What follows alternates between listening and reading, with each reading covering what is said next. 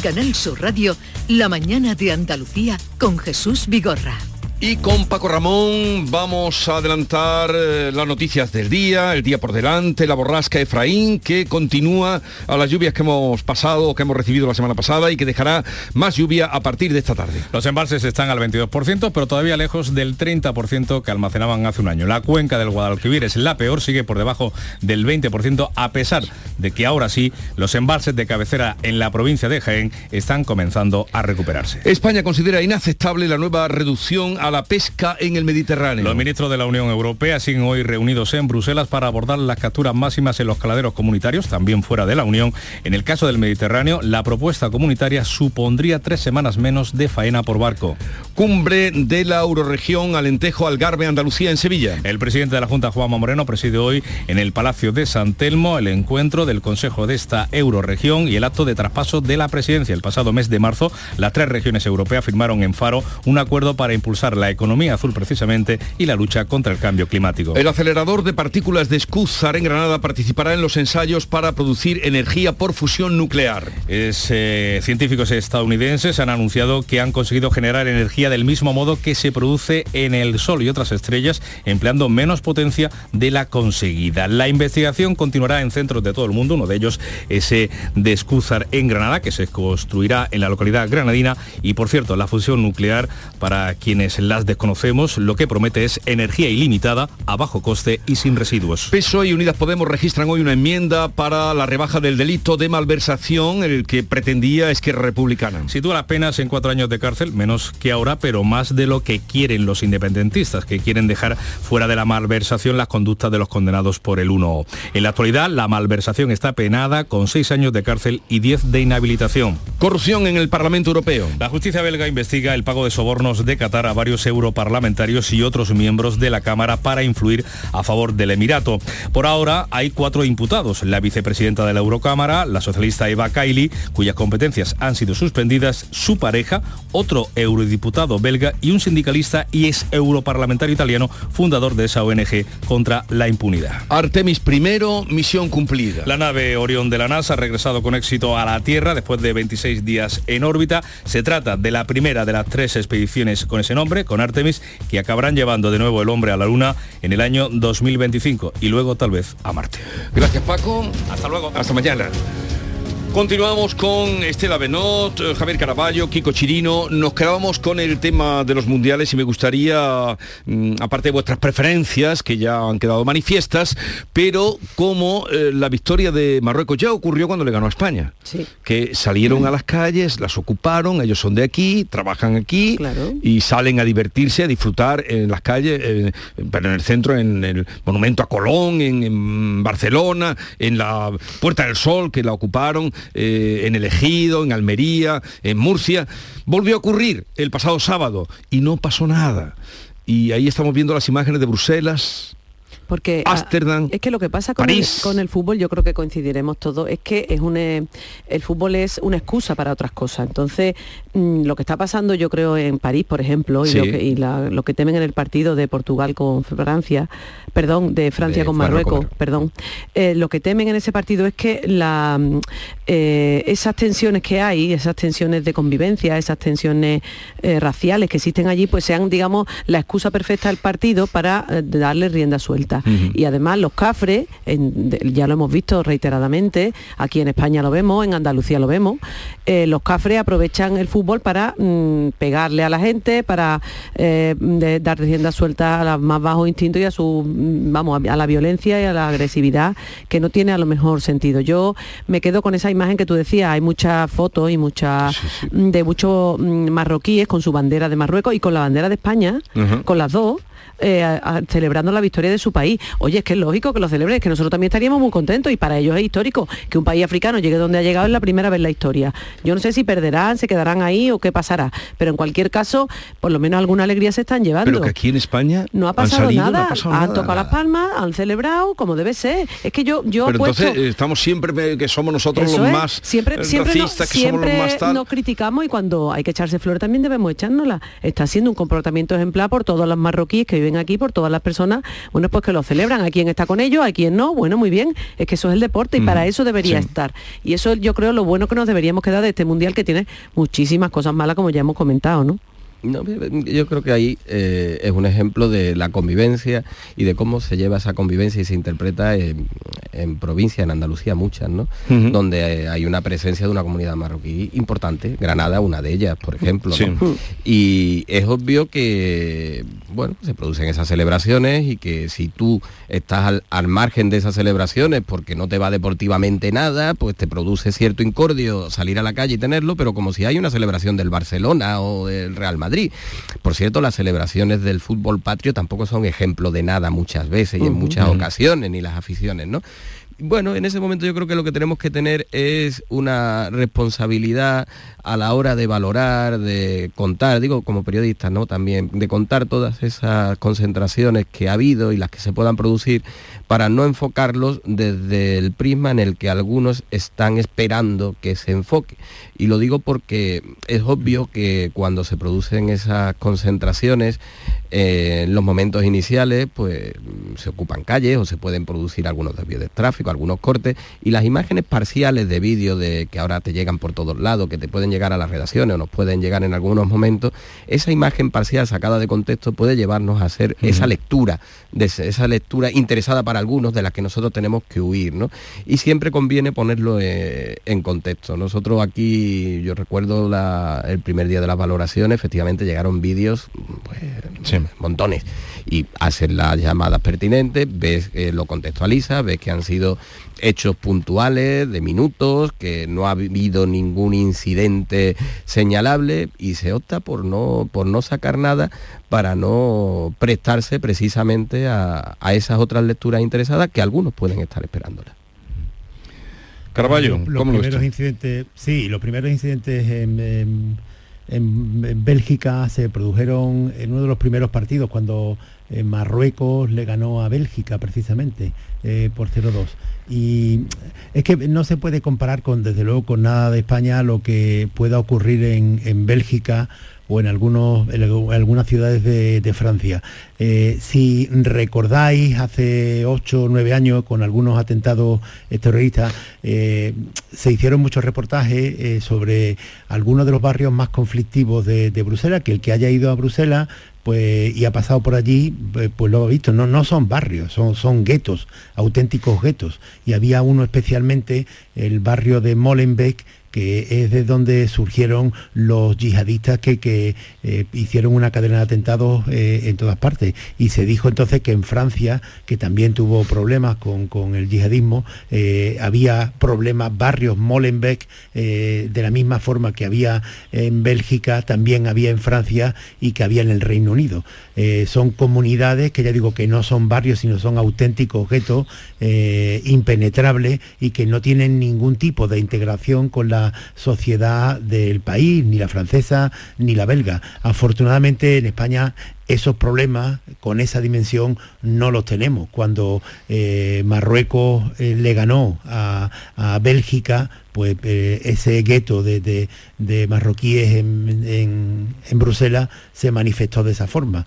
Ah, para mí lo, preocupante, desde luego, no, no, estamos en fútbol acostumbrados a ver las celebraciones de, las hinchadas de, uno y otro equipo y en los salvajes que suelen ser los, los soportes de, todos estos, ¿no? los hinchas de, de los equipos. Eso no me sorprende porque esa violencia juvenil eh, está dentro de una parte de los aficionados al fútbol que, siempre denunciamos. A mí lo que me preocupa es cuando lo relaciono con, con esos guetos cerrados y no integrados que están en el seno de Europa. Mm. Sí, pero aquí todas las caras que salían eran muy jóvenes, eh, las de cuando iba a la televisión. pero y entonces aquí no ha pasado nada, digo, pero que aquí cuando los hinchas, pero pero Vigor tampoco aquí podemos eh, trascender, o sea, eh, un, hincha de, un equipo marroquí, pues no tiene por qué ser distinto de un hincha del Real Madrid o de, cualquier otro equipo. Cuando son unos exaltados, pues ya digo que eso está dentro del fútbol. No trascendamos de ahí porque porque entonces ya estamos entrando en un racismo no trascendemos, no pero hagamos un análisis de realidad. Aquí no ha pasado nada. Y- Claro, y, es los marroquíes cuando han ocupado aquí... sí. eh, Sí, eh, aquí han tirado fuegos artificiales, Sí, o sea, pero sí, no han tenido un normal, motivo de celebración así tan numeroso, yo no lo recuerdo al menos, Es- es que en ninguna ciudad como y han ido al centro de su ciudad en la que viven y no ha pasado nada. En Porque- cambio, ha pasado en París, ha pasado en Ámsterdam, ha pasado en Bruselas. no tenemos afortunadamente la realidad de, de ese barrio Molenbeek que existe en Bélgica. Bueno, bueno, en algunos sitios sí pero existen Francia mucha, De todas maneras, yo creo que es que la clave es esa, que están integrados y han celebrado, pues como en vez de ser Marruecos, llega a ser, yo que sé, eh, la Almería, pues hubieran celebrado, o el Málaga, o el Cádiz, o el Recre, o el que sea. Me da igual, digo cualquier equipo de Andalucía. Mm, y lo celebran y, y- y- y lo han celebrado pues, pues con alegría y como yo creo que se deben celebrar la- las victorias de fútbol. Para ellos es muy importante, lo celebran y punto. No tiene que ver con otro tipo de cosas, que yo creo que es la clave del asunto.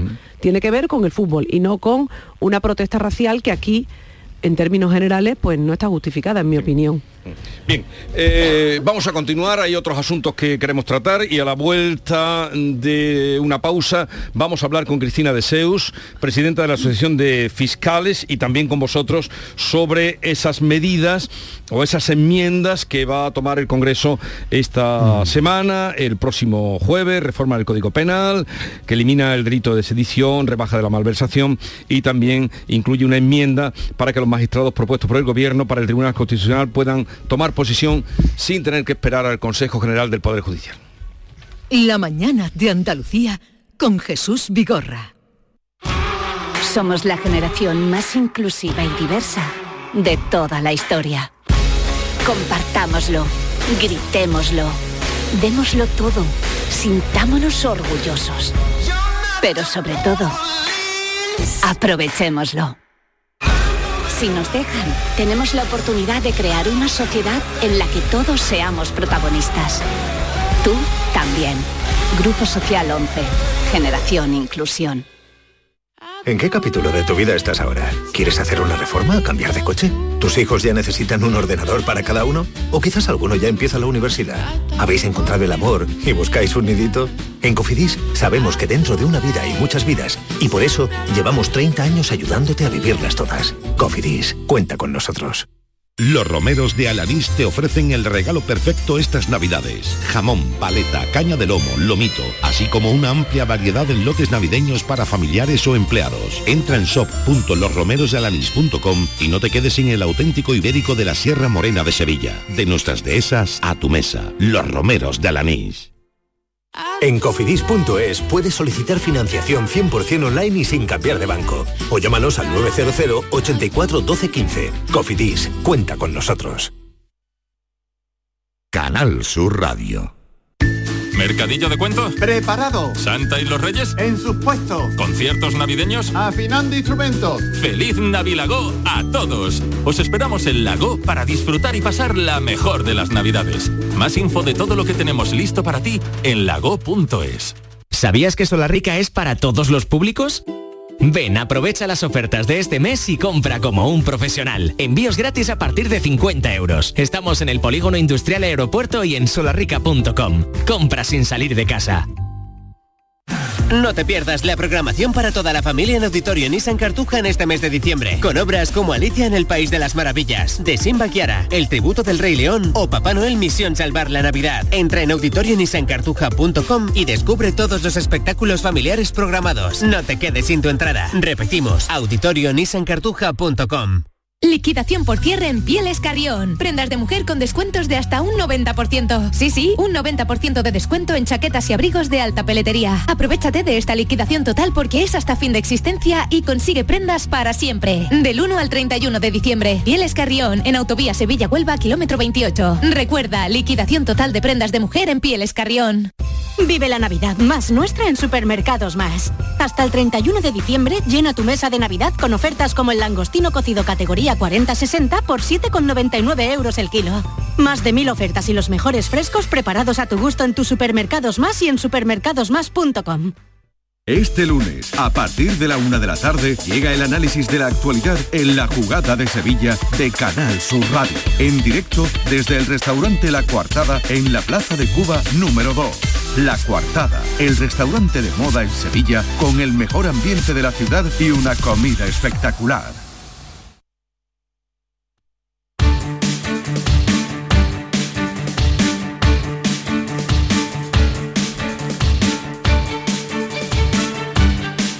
En el análisis que estamos haciendo sobre la actualidad, las noticias del día, vamos a incorporar y vamos a saludar a Cristina de Seus, que es presidenta de la Asociación de Fiscales. Cristina de Seus, buenos días. Hola, buenos días. Gracias por atendernos, como ya he hecho en alguna otra ocasión. Hoy eh, pedimos su intervención mm, porque esta semana, el próximo jueves, el Congreso votará la reforma del Código Penal que eliminará el delito de sedición, rebaja el de malversación e incluye la enmienda del PSOE para que los magistrados eh, propuestos por el Gobierno para el Tribunal Constitucional puedan tomar posesión sin esperar al que el Consejo General del Poder Judicial designe a los suyos. En fin, va todo ahí en uno. Y ayer decía el presidente del Gobierno en Barcelona que estas rebajas eran que no había otro camino, dijo esas palabras exactamente, que no había otro camino para sacar de los juzgados la política. ¿Qué le parece a usted? Bueno, me parece muy simple esa explicación. La política per se no es bondadosa necesariamente. Eh, por tanto, hay comportamientos en el ámbito de la política que pueden ser sancionables eh, desde un punto de vista penal, como así ocurre. Por tanto, decir que hay que sacar del ámbito del derecho penal la política resulta un poco eh, pues mm, ridículo creo yo, como fundamentación para las reformas de calado que ahora se pretenden. Bueno, vayamos por partes. Lo primero, porque ya hay, mm, yo creo que también un poco lío, mm, la mayoría del personal, de los ciudadanos, no están pendientes de eso y, y hoy pues todos los periódicos hablan sobre el tema de las penas que van a dejar impunes o no eh, el tema del procés. La rebaja de la malversación... eh, ¿Cómo la ve usted? Pasarla de seis eh, a cuatro años. Bueno, tiene varias aristas, ¿no? Esa, esa reforma no es solo la rebaja de la, de la pena, sino también incluso el tipo penal, ¿no? Al parecer también hay una pretensión de reformar o vaciar en cierta medida el tipo penal actual. Eh, en definitiva, eh, yo considero que esas rebajas o, beneficios eh, que se pretenden a través de la, reforma no hacen sino ir en contra de las recomendaciones de los organismos internacionales, la OCDE o el Greco, el Grupo de Estados contra la Corrupción, porque todas esas conductas que se pretenden o bien suavizar en el ámbito de la penalidad o bien hacer desaparecer, pues son eh, conductas que deben de ser sancionadas según las recomendaciones de estos organismos para luchar contra el fraude y la corrupción en el ámbito de la política y también en el ámbito de la corrupción privada. Por tanto, no parece que vayamos en la línea eh, a la que, en, la, en la que estábamos o en la que estamos aún hoy y en la que deberíamos mantenernos. Pero usted cree que, no sé si usted conoce ya la, enmienda o que mm, conoce de ella, pero ¿esta reforma despenaliza o no la conducta de los independentistas? Bueno, hay algún aspecto dentro de, la pretendida reforma, al menos en el momento que ahora estamos y hasta donde conocemos, que supondría la desaparición eh, del delito de malversación de caudales públicos de aquellas conductas que supusieran una administración desleal de esos fondos públicos y que no requieren necesariamente de un ánimo de apropiación propio o de ánimo de lucro, como nosotros denominamos, sino que bastaría destinar a, fond a los fondos a actividades o destinos diferentes de los legalmente establecidos. Que el administrador de esos fondos los utilizara de forma diversa de la eh, establecida, mmm, creando con ello un perjuicio. Pero no requeriría necesariamente de ese ánimo de lucro, uh -huh. de embolsárselos. O sea, uno de los aspectos sería retirar de la redacción actual del Código Penal esa uh, conducta y, por otro lado, una rebaja de la penalidad del tipo resultante tras esa reforma.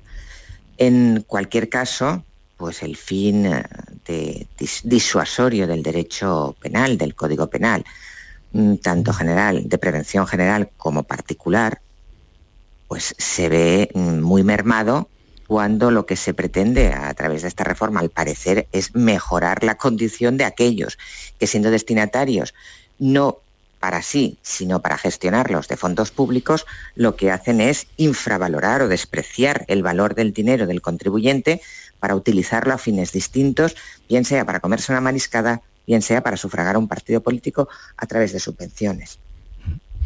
Y cuando se apruebe esta enmienda, que a todas luces parece que se aprobará, eh, tendría carácter retroactivo.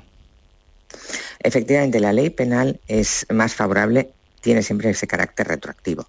Por tanto, habría que eh, proceder a la revisión de las condenas para determinar si la nueva regulación es o no más beneficiosa para el reo, en cuyo caso debería de aplicarse retroactivamente.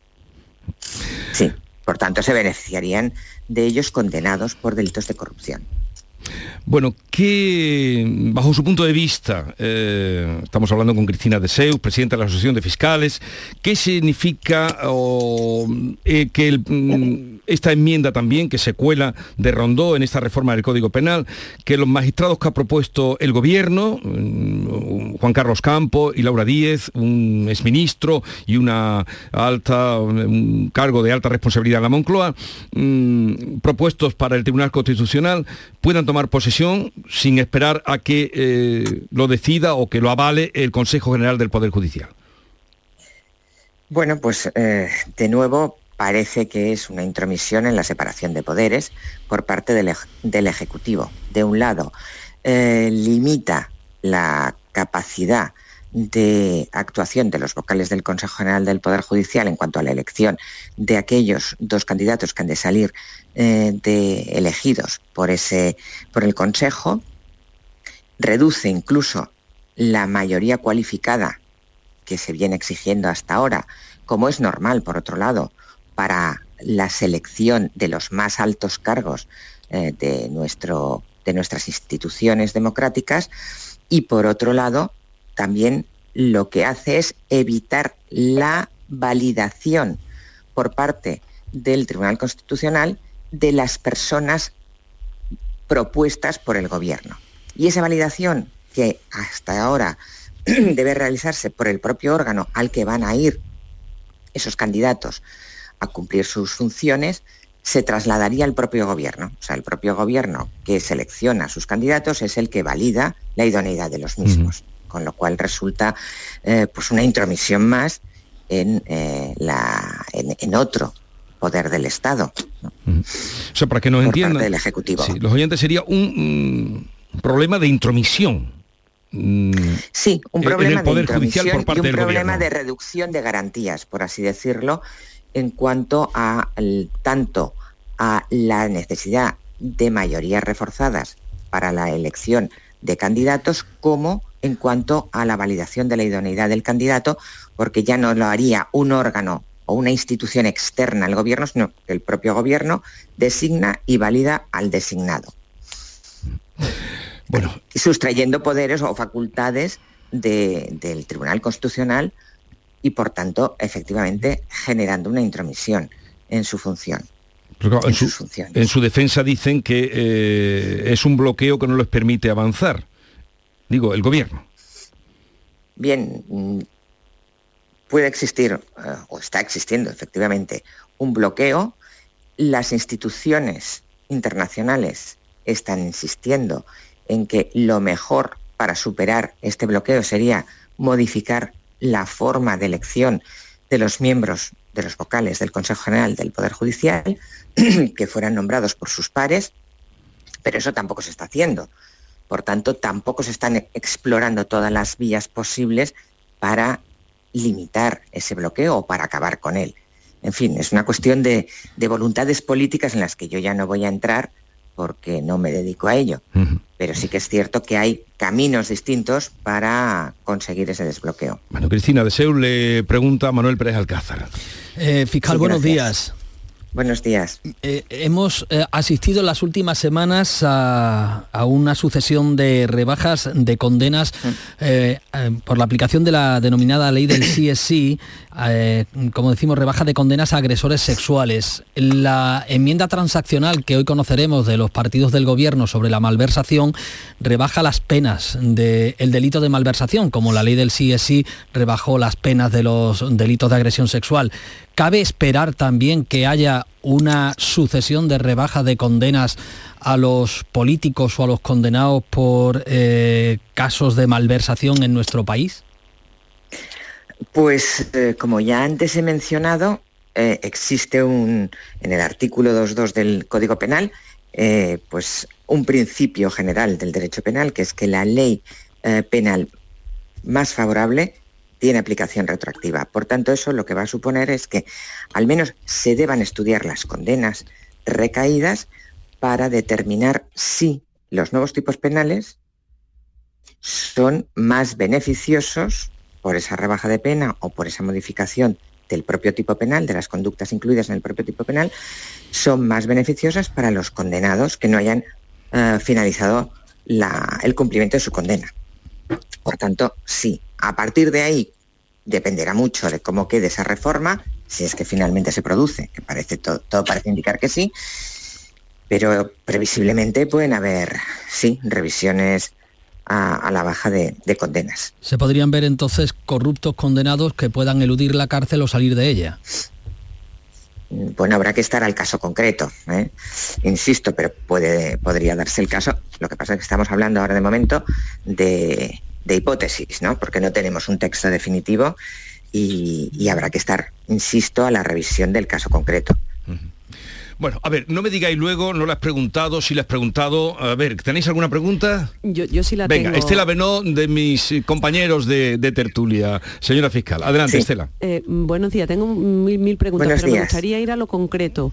Eh, en esto que si se elimina ese delito de malversación, digo para que nos enteremos los que somos legos en la materia, eh, quiere decir que un gobierno podría plantear en el presupuesto que se va a gastar, no sé, dos millones de euros en construir un edificio y resulta que esos dos millones de euros, en vez de gastarse en construir un edificio, se lo da a una ONG del pueblo de su primo. Y eso no sería delito. ¿Eso es correcto?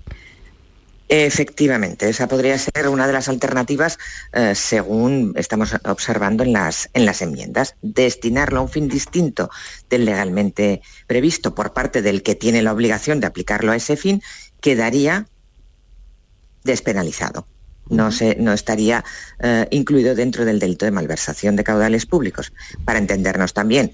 Pagarte una mariscada con ese dinero público, el dinero de todos los contribuyentes, sí sería delito, dedicarlo a mm, subvenciones para que, bueno, pues ONGs, para un partido político, cualquiera que esté fuera, para pagar actos que atenten contra el Estado de Derecho, eso no estaría penalizado.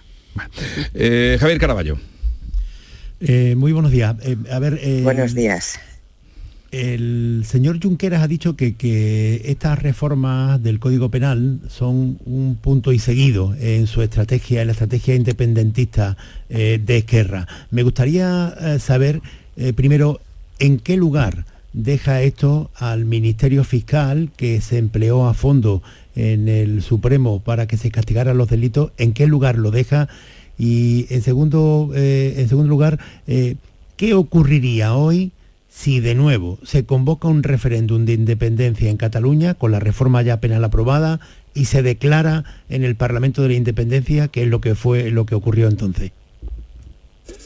Bueno, eh, vamos a ver, no es solo eh, el delito de sedición el que se reforma, el de malversación, también los desórdenes públicos. Hay enmiendas para su reforma y, para suavizarlo y, despenalizar los tipos agravados. Es un conjunto de delitos que o bien se despenalizan o bien se desdibujan de forma tal que el Estado de Derecho queda desprotegido frente a actos similares a los que ocurrieron en, 2017. Habría que ver exactamente cómo se producirían esos actos, habría que ver exactamente cómo quedan los tipos eh, penales eh, modificados, pero en definitiva sí que parece que se está desarbolando las herramientas de defensa del Estado de Derecho desde el punto de vista penal. Eh, que sobre, sobre cómo quedan los fiscales, los fiscales hicieron lo que tenían que hacer efectivamente en ese juicio del procés, como los fiscales eh, que están trabajando o siguen trabajando actualmente en causas derivadas de esos eh, acontecimientos, hacen lo que tienen que hacer conforme a la legalidad vigente en el, en el momento en que ocurrieron los mismos. Por tanto, yo creo que ese comportamiento fue intachable y así eh, quedan ellos mm, como servidores públicos que prestaron el servicio que se esperaba de ellos en ese momento. Ni más ni menos. Bueno, una última pregunta, Kiko Chirino de Granada. Adelante. Kiko, ah, ¿hemos perdido la comunicación? Sí, sí, adelante, Kiko, venga. Sí, ¿qué tal? Buenos días. Una pregunta muy breve. Hola, buenos días. Eh, desde el Poder Legislativo no solo están haciendo estas enmiendas, están haciendo las reformas, cosa que le corresponde, sino que también estamos viendo eh, que están anticipando cuál va a ser el resultado final de la aplicación de esa reforma y de las lecturas que fiscales y jueces harán después. ¿no? Una muy concreta de las que hemos visto declaraciones eh, y con contundencia desde, los, desde algunos partidos, sobre todo los partidos de gobierno, es que esta reforma del delito de malversación no va a beneficiar o no se va a poder aplicar a casos en Andalucía como el de los Jerez y al caso de Griñán. ¿Se puede, por lo que usted ha visto, por lo que ha leído, por lo que se sabe de, esas enmiendas y de esa transaccional, se puede afirmar con esa contundencia que no o habría al menos que revisarlo? Mm, bueno, mm, quienes están auspiciando esas reformas sabrán eh, el, contenido exacto de sus propuestas y la finalidad a la que las mismas responden. Desde lo que yo conozco a través de los medios de comunicación y a través de las enmiendas que han llegado a, mí, creo que se produce lo contrario.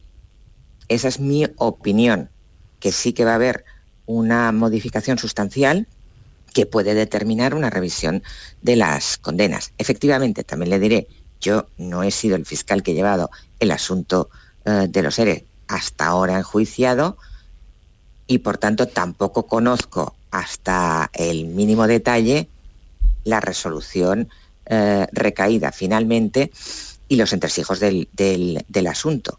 Pero, que al menos prudencia, ¿no? Una contundencia para firmar eso no, ¿no? No, mm, yo creo que habrá que ver cómo queda todo y no se puede afirmar rotundamente, creo yo, que no se vayan a ver beneficiados algunos de los condenados en los, en los asuntos a los que usted ha hecho referencia. Cristina Deseus, presidenta de la Asociación de Fiscales, gracias por habernos atendido una vez más. Un saludo a ustedes. y buenos días. Adiós, buenos días, adiós. Y a mis queridos compañeros Kiko Chirino, Estela Bernó y Javier Caraballo, hasta otro día. Adiós, buenos días. que tengáis un bonito día. Hasta luego.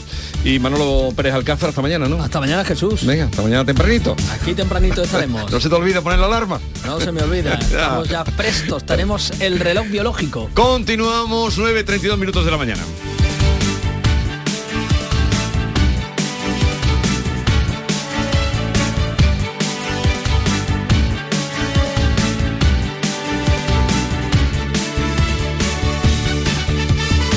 La mañana de Andalucía con Jesús Vigor. Esta Navidad será un fiestón que tengo un extra de ilusión. Iré hasta Laponia en autostop con un extra de ilusión. Dame un cupón, o mejor dame dos, que quiero un extra de ilusión. Por 10 euros cupón extra de Navidad de la 11 con 75 premios de 400.000 euros. El 1 de enero, cupón extra de Navidad de la 11. Dame un extra de ilusión. A todos los que jugáis a la 11, bien jugado. Juega responsablemente y solo si eres mayor de edad. ¿Te duelen los pies? ¿Tu hijo camina mal? El podólogo es el profesional cualificado para el diagnóstico y tratamiento de las patologías de los pies que necesiten plantillas o soportes plantares, adaptándolos totalmente a medida con una amplia variedad de materiales que se adapten a las necesidades de cada paciente. No juegues con tu salud ni la de los tuyos. Acude al podólogo. Es un consejo del Colegio Profesional de Podólogos de Andalucía. Sur Radio. En Plaza de Cuba número 2 está el restaurante de moda, La Coartada, el lugar de encuentro perfecto, con amplia terraza para disfrutar de la sobremesa y el mejor ambiente de la ciudad, excelente oferta gastronómica y el mejor servicio en un espacio exclusivo. Todo esto y mucho más te espera en La Coartada. La Coartada, encuentra tu excusa para venir. Mamá, ¿vamos al dentista? ¿Vamos al dentista, mamá? Venga, mamá, vamos al dentista. ¿Vamos al dentista ya? ¿Quieres que vayan al dentista con ganas? Diles que venís a The Implant. Vendrán encantados. Financia tu tratamiento este mes. Te llevarás una bonita sonrisa y un patinete eléctrico infantil de regalo. Ven a The Implant. Saldrán sonriendo. Venga, mamá, vamos a The Implant. Bienvenidos a Sacaba. Mil metros de electrodomésticos con primeras marcas. Grupos Whirlpool, Bosch y Electrolux. Frigoríficos, lavadoras, hornos, vitros. ¿Quieres más? Aires acondicionados, aspiradoras, pequeños electrodomésticos. Y financiamos en 12 o 20 meses sin intereses solo tú y Sacaba. Tu tienda de electrodomésticos en el Polígono Store en calle nivel 23. Ven a ver nuestra exposición y sus 25 años de experiencia. Sacaba. Plan contigo de la Diputación de Sevilla para reactivar la economía y el empleo en toda la provincia. La Diputación actúa contigo. El plan contigo tiene una dotación de 470 millones de euros para empleo e inversión y estará gestionado en un 85% por parte de los ayuntamientos. El objetivo es dar apoyo al empleo y a las empresas, a la formación y a programas de empleo directo. Son 470 millones de euros para invertir en obras locales, servicios públicos, cultura y deporte. Y también en el sellado de vertederos, la finalización de obras de casas consistoriales, la compra de vehículos de limpieza viaria. Con una previsión, además, de 20 millones de euros para la cofinanciación de otros programas. Plan contigo, con 470 millones de euros para empleo e inversión. La Diputación de Sevilla actúa contigo. Hola, soy Enrique Romero y quería decirte que ya tienes a tu disposición los artículos oficiales del programa Toros para Todos. Entra en tiendatorosparatodos.es y descubre toda la gama de productos de tu programa de toros favorito. También puedes gestionar tus pedidos a través del teléfono gratuito 900-649-342. Repito los datos para que no se te olviden tiendatorosparatodos.es o al teléfono 900-649-342. Que lo disfrutes. Sencilla, Sencilla, rápida, rápida, fácil de manejar. fácil de Así es la nueva app de Canal Sur Radio. Con todos los programas y audios destacados, los podcasts, emisiones en directo. Para que sigas conectado a nuestra programación y a los espacios que más te gustan y sigue. Cuando quieras, donde quieras. Descárgate ya nuestra app. Todo Canal Sur Radio, Radio Andalucía Información, Canal Fiesta, flamencoradio.com y Canal Sur Radio Música para ti. Cuando quieras, donde quieras. Más Andalucía, más Canal Sur Radio. La mañana de Andalucía con Jesús Vigorra. Esta mañana les hemos venido dando cuenta de una noticia que nos parecía sorprendente. Eh, la da el Washington Post, habla de que Estados Unidos anunciará un avance en la energía de fusión. Los científicos alcanzan un hito clave en la búsqueda para crear abundante energía sin emisiones de carbono a través de la fusión nuclear. Eh, se habla más, se habla de que el objetivo de la investigación de la fusión es replicar la reacción nuclear a través de la cual se crea energía en el Sol. Es un santo grial, dice el periódico, de energía libre de carbono que los científicos han estado persiguiendo desde la década de 1950. Mm, bueno, nosotros ante una noticia como esta solo se nos ocurre llamar a nuestro colaborador y divulgador científico como es Manuel Lozano Leiva para que nos diga qué importancia tiene eh, esta noticia que hoy nos encontrábamos. Manuel Lozano Leiva, buenos días. Hola Jesús, ¿qué tal? Buenos días. Me alegro mucho de escucharte. No hemos podido esperar al jueves ante esta noticia porque queríamos saber eh, o que nos contaras qué significación tiene esta noticia, este anuncio de un avance en energía eh, de fusión. Bueno, por una parte tengo que decir que efectivamente es un avance y es una noticia, es una buena noticia. Lo segundo, lamentablemente, que tengo que decir es que es la de este mes. Es decir, que casi todos los meses sale un anuncio Ya. un poco en este sentido. El último creo que fue de Corea del Sur, para que te hagas una idea, ¿no? Fue hace un par de meses así. Eh, todo esto significa esencialmente una cosa, y es que están eh, obteniendo resultados experimentales, esto es muy importante, ¿eh? porque todavía estos son experimentos. Resulta- resultados eh, experimentales prometedores, es decir, que obtienen más energía de la que consume la instalación. Y que este caso es mm, interesante porque es una de las tres o cuatro tecnologías que ahora están funcionando, que es la norteamericana, que es por confinamiento inercial. Vamos a decir así que es por láser mientras que otras eh, tecnologías son por Stellarator, que es una especie de círculo eh, electromagnético, y otra es Tokamak, que es la que está empeñada España y toda Europa y parte del mundo, también incluido Estados Unidos, que se está haciendo en Francia. De aquí a que esto se pueda conectar a la red, es decir, hacer un, reactor de fusión eh, ya comercial que, produzca electricidad, no más energía de la que consume, esto falta yo creo que bastante más de 10 años, pero no puedo menospreciar todos estos resultados porque van en la buena dirección. O sea que eh, lo novedoso estaría en eh, crear una eh, bueno pues una manera de producir más energía de la que consume, ¿no? No, eso ya se ha conseguido. Esa es una de las cosas que, digo yo que se consiguen cada, cada mes. Todo depende del número de segundos. Por ejemplo, en este caso son varios segundos 50, 100 segundos, los coreanos dicen una cosa, los chinos eh, cada, cada semana por ahí dicen, han dicho hasta mil segundos, ¿no? Eh, pero claro, eso no es lo mismo que producir electricidad desde el punto de vista comercial. Hay que construir un nuevo reactor. En Europa ya se llama, tiene nombre y todo, se llama demo. El demo este ya sí que sería no experimental, sino que ya sería comercial.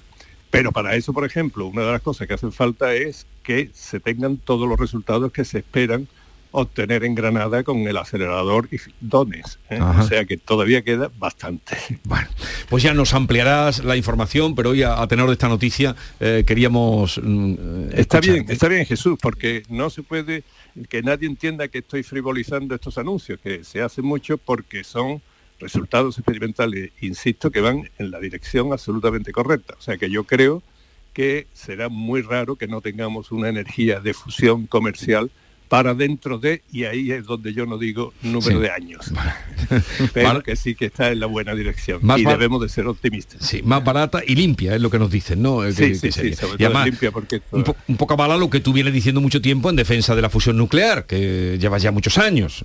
Sí, sí, sí, es, pero pues se lleva muchos años investigando y avanzando. o sea que todo esto son avances, que no es que esté paralizada el progreso en esta tecnología. Se está avanzando y mucho y continuamente, pero todavía falta bastante para que se pueda conectar a la red un reactor de fusión nuclear. Bueno, nos vemos el próximo jueves, te esperamos. Un abrazo. Adiós. Hasta luego, adiós. Adiós, Jesús. Hasta pronto. 9.42 eh, minutos. David Hidalgo, buenos días. Buenos días, Jesús. ¿Estás bien? Muy bien, ¿y tú? Eh, bien, estupendamente. Ah, he sabido que estuviste ayer en la ópera, digo, para preguntarte cómo te había ido con las noches de Fígaro. Pero luego te lo cuento. Ah, eh, ahora vamos a otro asunto, que vamos, eh, una pausa y luego vamos a hablar con Ángel, que tú bien conoces, ¿no? Sí. Ángel Parejo. Infancia Solidaria. Infancia Solidaria, porque ha sido otro logro de eh, Infancia Solidaria a la hora de operar a un niño, hacer posible que una familia en Córdoba lo acoja a él, a su madre y que todo hasta ahora haya salido bien. Lo primero, la operación. La mañana de Andalucía con Jesús Vigorra. Canal Sur Radio. ¿Mercadillo de cuentos? Preparado. ¿Santa y los Reyes? En sus puestos. ¿Conciertos navideños? Afinando instrumentos. ¡Feliz Navilago a todos! Os esperamos en Lago para disfrutar y pasar la mejor de las Navidades. Más info de todo lo que tenemos listo para ti en lago.es.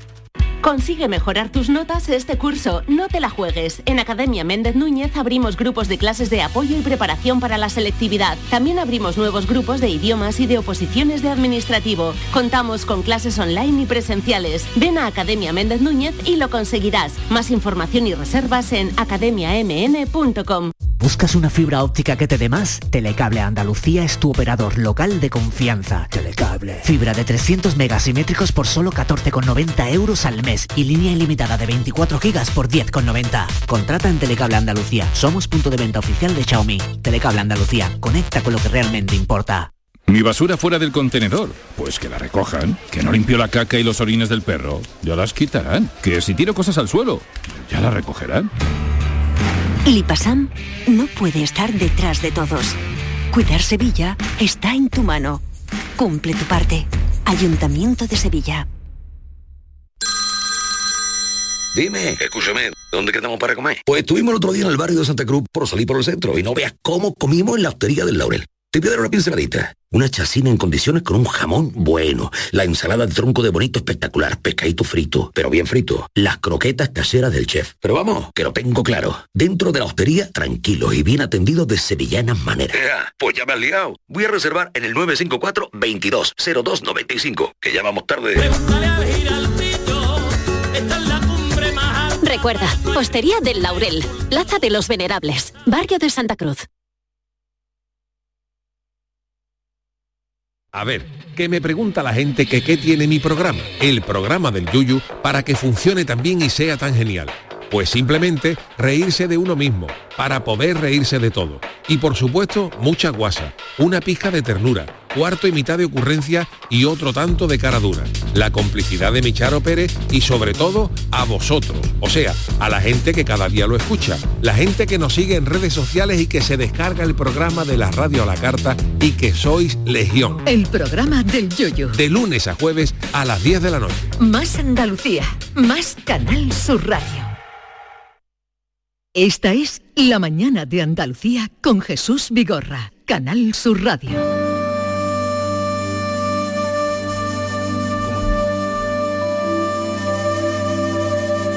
Y esta es la historia de Christopher, un niño de Venezuela que ha sido operado en Córdoba por mediación de Infancia Solidaria que coordina Ángel Parejo, que precisamente eh, todo mm, arrancó de una vez que él en su casa acogió a un niño eh, que iba a ser operado en el Reina Sofía. Eh, son niños que en el país donde están no pueden ser operados de, mm, la enfermedad que tienen y que son traídos en este caso al Hospital Reina Sofía de Córdoba, también el Hospital Carlos Saya de Málaga, eso por medio de una gente tan entregada, eh, tan desprendida, tan solidaria como Ángel Parejo. Ángel, buenos días. Hola, buenos días, ¿qué tal? ¿Cómo está Christopher? Pues Christopher está hecho un toro. Afortunadamente, después de después, después de, de- de- después de 29 días en la UCI y 5 en planta, pues le dieron el alta el otro día. La verdad que eh, no sé qué decirte, porque yo no creía en los milagros, pero afortunadamente voy a tener, voy a tener que creer, porque era un caso muy, muy, muy complicado. La verdad que la intervención fue muy agresiva y, y estuvimos unos días muy duros, muy, muy, muy, duros. Pero bueno, eh, todo eso ha quedado atrás y ahora pues nos quedamos con, con lo bueno, que es que eh, est- esto viene a esto viene a reforzar nuestra sanidad pública que tenemos, que, que deberíamos de mirar más por ella de lo que miramos. 29 días en la UCI ha estado el pequeño Christopher. ¿Qué edad tiene? Eh, eh, nueve meses. Nueve, nueve meses, nueve meses. Y aquí nos llamó un día Ángel pidiéndonos ayuda, una familia de acogida eh, que se ofrecieron en Córdoba y a los que desde aquí no tenemos nada más que rendirle desde luego nuestra admiración. Pero hoy vamos a hablar con Karen, que es la mamá de Christopher, que lleva por aquí en, en Córdoba unos tres meses. Karen, buenos días. Hola, buenos días, ¿cómo están? Eh, Bien. ¿Qué, qué tal está el niño? Pues muy bien, excelente, gracias a Dios. Como lo ha dicho Ángel, pues gracias a Dios principalmente está ahora mismo recuperándose y súper, súper bien. Em, eh, la hemos pasado un poquito mal los primeros días que estuvimos ahí en el hospital porque bueno, ya fue una intervención eso, bastante compleja pero gracias a Dios que se ha estado recuperando ya muy bien y ya todo eso, como él dice, pues ya ha pasado. Y vamos, que los médicos han hecho un trabajo súper excelente. ¿Qué, qué problema eh, es el que tenía Christopher? Él tenía un doble tracto de salida del ventrículo derecho. Era una cardiopatía congénita. ¿Y, y cómo te pusiste en contacto tú con... ¿Cómo fue que, que conectaras con Ángel y con todo el equipo que él mueve de Infancia Solidaria? Mm, Bueno, como ya lo has dicho, somos de Venezuela, entonces estando allí, pues pudimos contactar con ellos por medio del correo, porque ellos tienen un correo, donde los, los padres pueden enviar el informe médico de los niños Sí. y, y así lo hicimos y enviamos nuestro informe médico y la verdad pues yo lo hice hasta sin fe verdad así como que yo dije es muy improbable que me vayan a mí a responder si eso está en España y lo que sea no Sí. pero gracias a Dios pues el a los 15 días como ellos lo dicen pues he recibido el mensaje más inesperado que yo no esperaba. Que, que, que, que sí nos iban a brindar un apoyo en el hospital que los médicos le habían dado el visto bueno para operar a mi hijo. Pues fue la mejor de la mejor noticia el día más feliz de mi vida porque pues en nuestro país la, las probabilidades de operarlo no existían.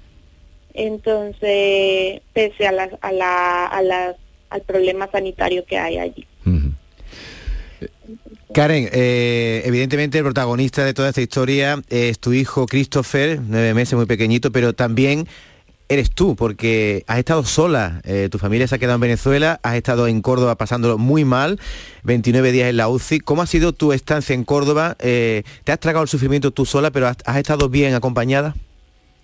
No, pues no he estado sola. Mira, mi familia, gracias a Dios, eh, también ha estado aquí porque gracias a Dios, nuevamente, he sido bendecida con, ¿qué te puedo decir? Con una familia que me ha recibido, que es Paqui y Juan. Sí. Ellos pues me han dado un espacio en su familia eh, y bueno, me siento súper agradecida, súper bendecida porque pues ya la, la Fundación Infancia Solidaria, Ángel me ha comentado que ellos tienen un piso donde algunas veces reciben a las madres que, que no tienen este una familia que las Sí. reciba, ¿no? Pero pues afortunadamente a mí sí me tocó que Paqui y Juan por primera vez pues decidieran ayudarnos y recibirnos. Y es lo mejor de que me ha pasado porque no he estado sola, ellos todo el tiempo pues han estado conmigo en el hospital cada día ayudándome, acompañándome, dándome esos ánimos, ¿me entiendes? Que uno pues en un momento tan difícil como ese necesita. Pues esto es lo que hace In- Infancia Solidaria, casi un milagro. O sea, ya ven niños con problemas eh, irresolubles en sus países, eh, le buscan primero la posibilidad de que sean operados aquí eh, y luego una familia acogida, en este caso Paqui y Juan, que viven su vida y un día oyen por la radio a este eh, loco de Ángel, que es un ángel, eh, oyen por la radio decir, necesito una casa, necesito una familia para coger a un pequeñito y a su mamá que se llama Karen, y echan el paso adelante y pasan un mes y pasan tres meses y viene luego una época dura como que el niño al que han tenido en la casa y con el que han establecido relación tiene que pasar por la UCI y miren ustedes, ahora está bien y cuándo os van a permitir volver al país, Karen? Sí, ya volveremos, si Dios quiere, nos toca un control por, por cuestión de revisar que el niño Sí. esté bien y ya luego pues volveremos en enero. En Si enero. O sea que vais a pasar la Navidad aquí. Sí, vamos a pasar la Navidad aquí en familia.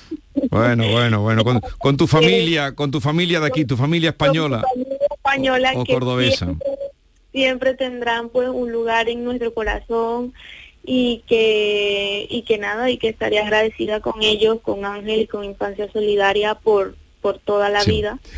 Y de verdad que sí, hacen un trabajo impresionante porque es que solamente eso, el hecho de poder conseguir una familia, ¿sabes? Y aparte de los recursos económicos, que ya es bastante difícil, eh, conseguir unas personas que puedan recibirnos, eso es... que te abran la casa. Y, y eso lo hace eh, este, la, la entrega de Ángel Parejo, al que no dejaremos nunca de aplaudirle y admirarle y, y decirle que, en fin, que tenemos una plena confianza en él. Por eso cuando nos llama y nos dice, necesito una casa, pues hay que buscar una casa como sea. Ángel, querido, que como los milagros existen, o al menos este cuento de Navidad, que con Karen y con Christopher y con Paqui y con Juan y contigo eh, hemos construido. Pues sí, eh, yo emocionado estoy de escuchar a Karen porque yo nada más que mm, me pondría en su lugar y, es lo que debería- deberíamos de hacer todas las personas, poner en el lugar de estas mamás. Y como, como bien han dicho, ella, aparte de que, de que él sea el protagonista, pero eh, a ella hay que aplaudirla, a la familia de acogida y sobre todo a todos los que nos escuchan y nos echan una mano. Y nada, contentísimo porque este año hemos llegado a 400 niños de 2005. La efeméride es que en este 2022 hemos, hemos operado a 400 niños, una ONG pequeñita de voluntarios Sí, que, nació en Lucena porque un día él dio el paso para coger una familia en su casa. Bueno, nació en Madrid con Pepo Díaz, pero, pero- pero pero- aquí en Andalucía sí es verdad. Pero sí es cuando verdad tú, que- que- que cuando, cuando tú que cogiste las casa, riendas aquí, cuando tú que nació en tu casa. Sí. Sí. Bueno. Y este año pues, estamos en 63, hemos recuperado las cifras de antes de pandemia, es decir, que este año hemos operado 63 niños a nivel nacional, de los cuales 16 ha sido aquí en Andalucía. Bueno, ya Y- sabe... Dime, dime, Ángel. No, que, que, mm, solamente no corregirte, sino a, eh, decirte que en, en Andalucía operamos en cinco hospitales públicos, eh, Granada, Sevilla, Córdoba, Málaga y Cádiz, que hemos visto también este año. Eso en hospitales públicos, aparte de, de- de los convenios que hemos conseguido con, con hospitales privados y clínicas privadas, y la verdad que estamos creciendo porque las cosas cuando se hacen con el corazón no tienen límite, eso siempre lo digo yo. Bueno, pues este es Ángel Parejo y la gente que trabaja con él en Infancia Solidaria. Un abrazo, Karen. eh, besitos para Christopher, nueve meses, para Paqui, para Juan. Y, y aquí nos tienes para lo que nos necesites, Ángel. Muchísimas gracias y felices Pascua a todo el mundo. Adiós, hasta luego. Yo me asombro cada vez que me viene con una aventura, eh, porque no sé si yo sería capaz de hacerlo. De hacerlo. Y fíjate que esto es el caso de un niño, pero es que han operado a 63. Eso, Hay 63 historias. 63. 63 este año y van ya por 400 y he conocido a gente eh, de las que ha cogido en su abres tu casa sin saber tampoco hasta cuándo en fin eh, hay gente buena hay gente buena verdad que sí Y una de ellas es Ángel Parejo, pero hay, hay mucha gente detrás, ¿eh? en Infancia y, y- Solidaria. y hay aquí Arevalo que estabas oyendo Arevalo a tu amigo Ángel Parejo, ahora hablaremos de eso. Hay un informe sobre los vivos y sobre los muertos, los que nacen y los que mueren, que está pasando desapercibido, es curioso. Un asunto determinante que no se le escapa a García Barbeito, ocurre, él habla de Sevilla, pero sucede también en toda España, ahora lo van a escuchar, querido Antonio, te escuchamos.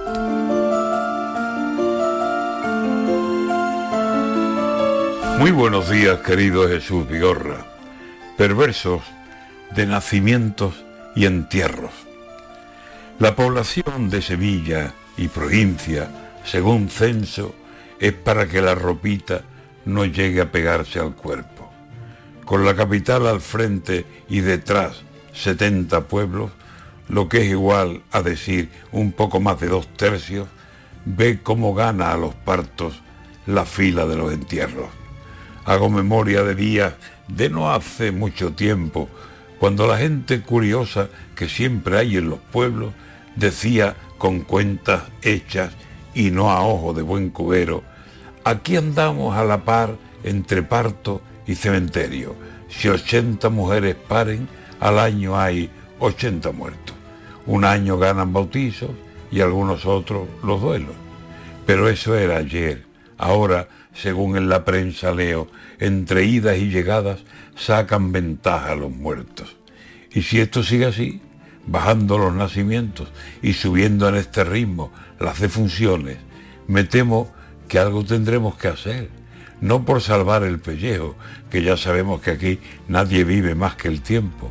Es porque si los bautizos no superan los entierros, vaya usted sumando años y vaya cuentas haciendo. Si todos los años pierden habitantes nuestros pueblos, repito por aclararlo, un poco más de dos tercios, las orejitas del lobo despacio las vamos viendo.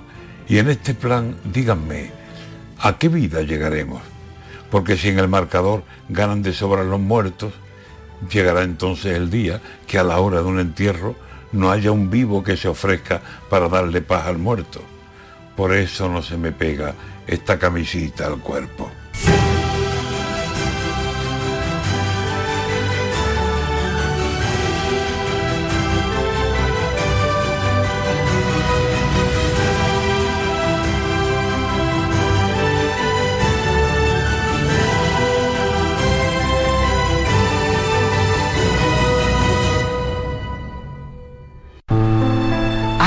Donde los sentidos se despiertan.